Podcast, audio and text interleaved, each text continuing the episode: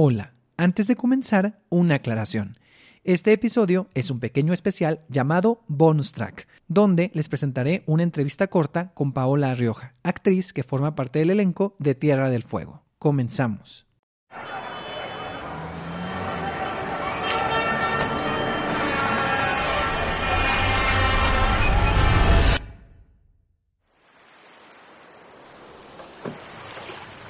Una isla llamada teatro, con Ed Reseña.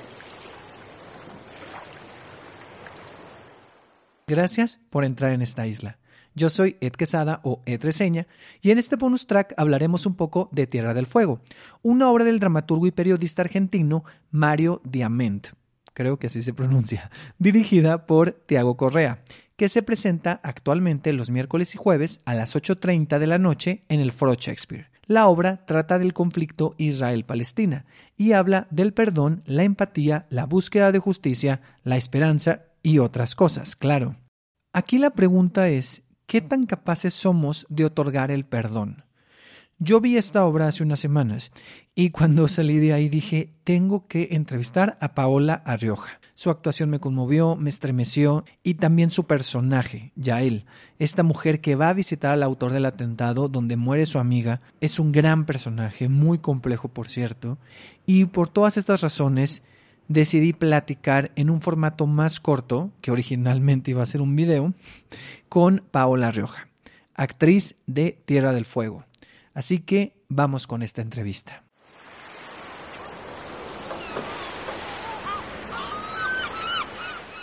¿De qué va Tierra del Fuego? Tierra del Fuego eh, va de mm, personajes que están atravesados por un conflicto. En este caso, el conflicto particular es el, conflicto de Israel y Palestina. Y seguimos la, el trayecto de una mujer que sufrió un atentado y 20 años después decide hacer un salto cualitativo en su vida para otorgar el perdón. Ahora vamos a hacer una dinámica llamada antes y ahora. Yo te daré un concepto y tú me dirás cómo veías ese concepto antes y cómo lo ves ahora, pensando que el antes es hace 10 o 15 años y el ahora pues es ahora en la actualidad. Así que comencemos. Y el primer concepto o palabra es perdón. Antes lo veía como, un, como una práctica compleja, muy complicada, en el que siento que un poco cuando lo otorgaba, no necesariamente lo otorgaba del todo ¿no? Tenía que ver con sentirme buena persona y decir, bueno, ok, va, te perdono, pero, pero quedaban ahí eh, vestigios. Y ahora no creo que haya dejado de ser complicado, pero creo que para poder perdonar hay que dejar el ego de lado. Hay que tratar de entender a la otra parte y recordar que toda historia tiene dos caras eh, de una moneda y poder ver el lado del otro es lo que te puede permitir otorgar un perdón mucho más profundo. La siguiente palabra es justicia. Es un concepto que siempre me ha perseguido. Eh, siempre he creído que es importante eh, que las cosas sean justas, que sean, que sean niveladas para, para ambas partes. Pero ahora creo que, que la justicia a veces está mal entendida con el pagar algo, ¿no? O sea, que, que la justicia tiene que ver con un castigo. Y ahora justo creo que no. Creo que la justicia tiene que ver con hacer justicia a ambos lados, a tanto víctimas como victimarios, porque al final del día creo que todos somos víctimas en, ciertas circunstancias. Empatía. Antes pensaba que la empatía era ser buena onda con la banda. y hoy pienso que no. Hoy, o sea, sí, pero pienso que tiene que ver más con una, con una escucha profunda, con una intención de realmente ponerte en los zapatos del otro. Y con esto quiero decir, no, no necesariamente justificar al otro, pero sí imaginar, llevar tu poder de imaginación a un nivel mucho más profundo para poder entender de dónde está viendo el otro su parte de la historia. Y para cerrar, esperanza. Creo que ese concepto perdura. Creo que la esperanza es lo que nos mantiene vivos, la esperanza de que las cosas siempre puedan ser un poquito mejor. Y en ese sentido lo puedes llevar desde una cosa muy pequeña y minúscula a una cosa mucho mayor, ¿no? La esperanza de que algún día todos podamos coexistir en este universo y saber que nuestras diferencias no nos anulan, al contrario, nos enriquecen. ¿En qué temas de la actualidad mexicana tú crees que hace falta tener más empatía?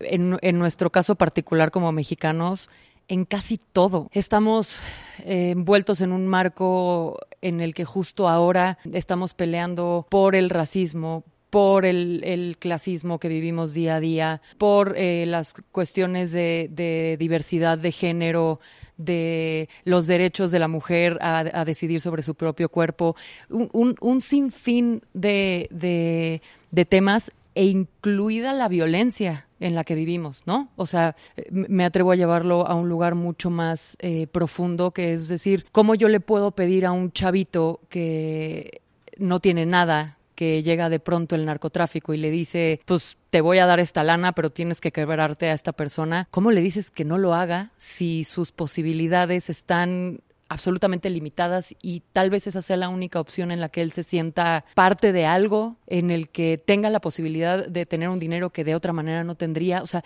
creo que, creo que esa, esa mm, empatía podemos llevarla en nuestro país a un sinfín de niveles y creo que sí nos hace falta muchísimo darnos la oportunidad de, de, escuchar, no de oír, de escuchar lo que pasa en todos los mundos y submundos en los que nos desenvolvemos día con día. En Tierra del Fuego se habla específicamente del conflicto Israel-Palestina. Mi duda genuina es si antes o durante los ensayos tuvieron un proceso de investigación y sensibilización acerca del tema. Sí, particularmente eh, cuando empezamos a, trabajar la obra, Tiago Correa, que es nuestro director, insistía mucho en no estamos haciendo una obra panfletaria del conflicto particular de Israel y Palestina, pero sí tenemos que saber de qué va el conflicto, sí tenemos que sensibilizarnos, no nos tenemos que volver unos eruditos porque sería, estaríamos hablando de otro nivel de, de obra, eh, pero sí tenemos que hacernos conscientes de qué es lo que estamos hablando. Entonces, a un nivel muy particular, cada quien eh, tomó como sus, sus, partes de estandarte de decir, bueno, a mí me toca representar a la parte palestina y me, me aboco un poco más ¿no? a estudiar eso corremos con la fortuna de que esta obra está basada en un hecho real, entonces hay mucha información y está basada en un documental. Y haber visto este documental nos dio, o bueno, particularmente a mí, un concepto súper amplio. Y también tuve que ver otro tipo de documentales en donde hablan desde otro lugar, desde otras posturas, eh, leer un poco, es meterse a este, a intentar entender las causas de este conflicto son muy complejas porque vienen de tiempos milenarios, ¿no? O sea, vienen desde desde antes de Cristo incluso, ¿no? Entonces, em, ha sido todo un trabajo de, investigación, de como bien lo planteaste en la primera pregunta, tratar de acercar eh, como las cosas que nos pegan, ¿no? Aquí, como en estos conflictos que sabemos y que conocemos que nos, que nos competen, pero sin perder de vista que este conflicto a esa magnitud, aquí por lo menos en la Ciudad de México no lo tenemos, ¿no? O sea, no vivimos con un constante tableteo de ametralladoras o, bombardeos que en ciertas zonas del país sí lo viven, ¿no? Entonces, sí, sí, sí nos tocó hacer un, trabajo importante de, de investigación y de, y de absorción, ¿no? De toda esta información. Ya él es un personaje complejo que aunque tiene muchos diálogos, también tiene muchos momentos donde solo está escuchando y donde se construye a partir de los silencios y de las miradas. ¿Cuál fue tu visión para construir a Yael? Siempre eh, de, la mano con Tiago, de, una visión justo de, desde el amor, siempre. Eh, construir a Yael ha sido todo un viaje, porque mm, si bien es una mujer muy aguerrida, que tiene una convicción súper plantada de que hay algo más que hacer en este mundo y que si ella tiene un privilegio lo tiene que usar, ¿no? Para levantar la voz y para justo decir todos somos parte de un mismo problema, ¿no? Hay, dos caras de la misma moneda. Entonces, abordar a, a Yael ha sido por momentos como, me sentía como en este juego cuando éramos niños, que te pones en el centro y todos están alrededor y como que te van empujando de un lado a otro. Y creo que eso le pasa a Yael. Yael está convencida de que tiene que hacer algo, pero no sabe bien a bien qué es lo que tiene que hacer. Pero sí sabe que tiene que ir a escuchar a esta otra parte y eh, tratar de entender de dónde viene esta otra parte. Lo que va a hacer después no tiene ni idea, ¿sabes? O sea, es justo lo platicábamos con Tiago, todo el tiempo tiene que estar ya él en ese vértigo de sí voy a escribir la carta. No, no, no voy a escribir la carta. Sí tengo la intención de escribir la carta. No, no tengo la intención de escribir la carta. Le voy a otorgar el perdón. No sé si le puedo otorgar el perdón. Y justo hace poco que pasa mucho que mientras vas eh, haciendo las funciones, vas descubriendo cosas que durante los ensayos nunca hubieras pensado que eran posibles.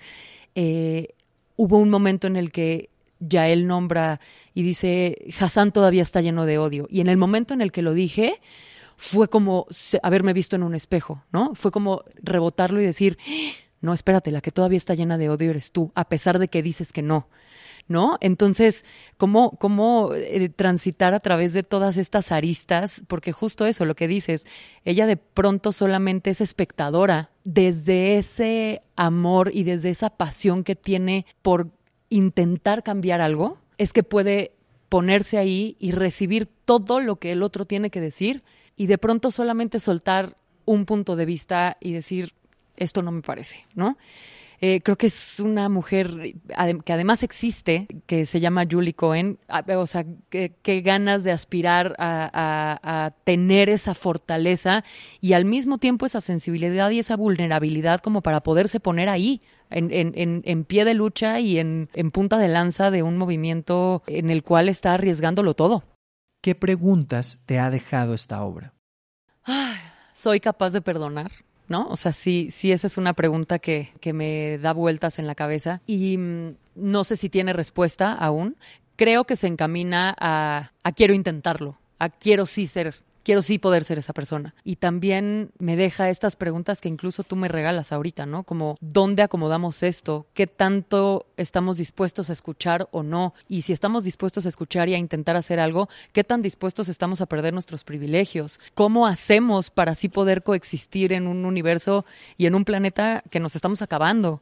¿No? O sea, me, lleva a una cantidad de vueltas en la cabeza que, que eso es creo que lo más rico del teatro, que no te da respuestas, te plantea más y más y más preguntas, ¿no? Y ya para ir cerrando, ¿qué crees que puede encontrar el público que venga a ver Tierra del Fuego?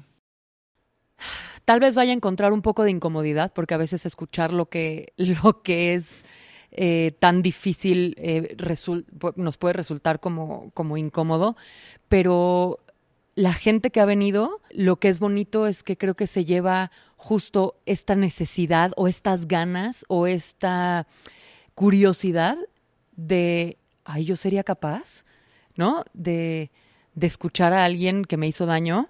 Y creo que poderte llevar ese planteamiento ya es un regalo enorme porque nos acerca un poquito más a esa humanidad de la que estamos tan alejados.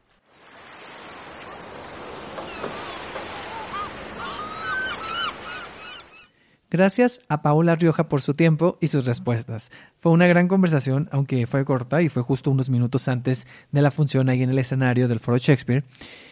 Pero gracias a ella, la verdad es que espero después poder platicar más con Paola más adelante, con más calma y pues ya largo y tendido, pues, de esta obra y de otras en las que también ha estado. Y gracias a quienes hicieron posible esta entrevista. Tierra del Fuego también cuenta con las actuaciones de Horacio García Rojas, Emanuel Ocauri o Ocauri, perdón, Emanuel, Juan Aguirre, Paco de la O y Diana Quijano se presenta jueves y viernes a las 8.30 de la noche en el Foro Shakespeare hasta el 4 de octubre, así que les quedan pocas funciones para poder ir a verla. Pueden comprar sus boletos en línea en la página del Foro Shakespeare o directo en taquilla y también pueden seguirles en arroba Tierra del Fuego MX en Instagram para más información, de repente igual y ponen una promo o algo, pues para que estén al pendiente de lo que pase con Tierra del Fuego, arroba Tierra del Fuego MX en Instagram. Esto fue Bonus Track. Gracias por escuchar. Recuerden que cada semana o casi cada semana hay un episodio regular de este podcast donde entrevisto a creadoras y creadores del teatro mexicano. Y si quieren saber más de lo que hago como Ed Reseña o de este podcast, me pueden seguir en arroba teatro en Instagram y Twitter o X o X como le quieran decir y también en arroba teatro en TikTok. Esto es todo. Nos escuchamos en un próximo episodio, que llegará más pronto de lo que crees.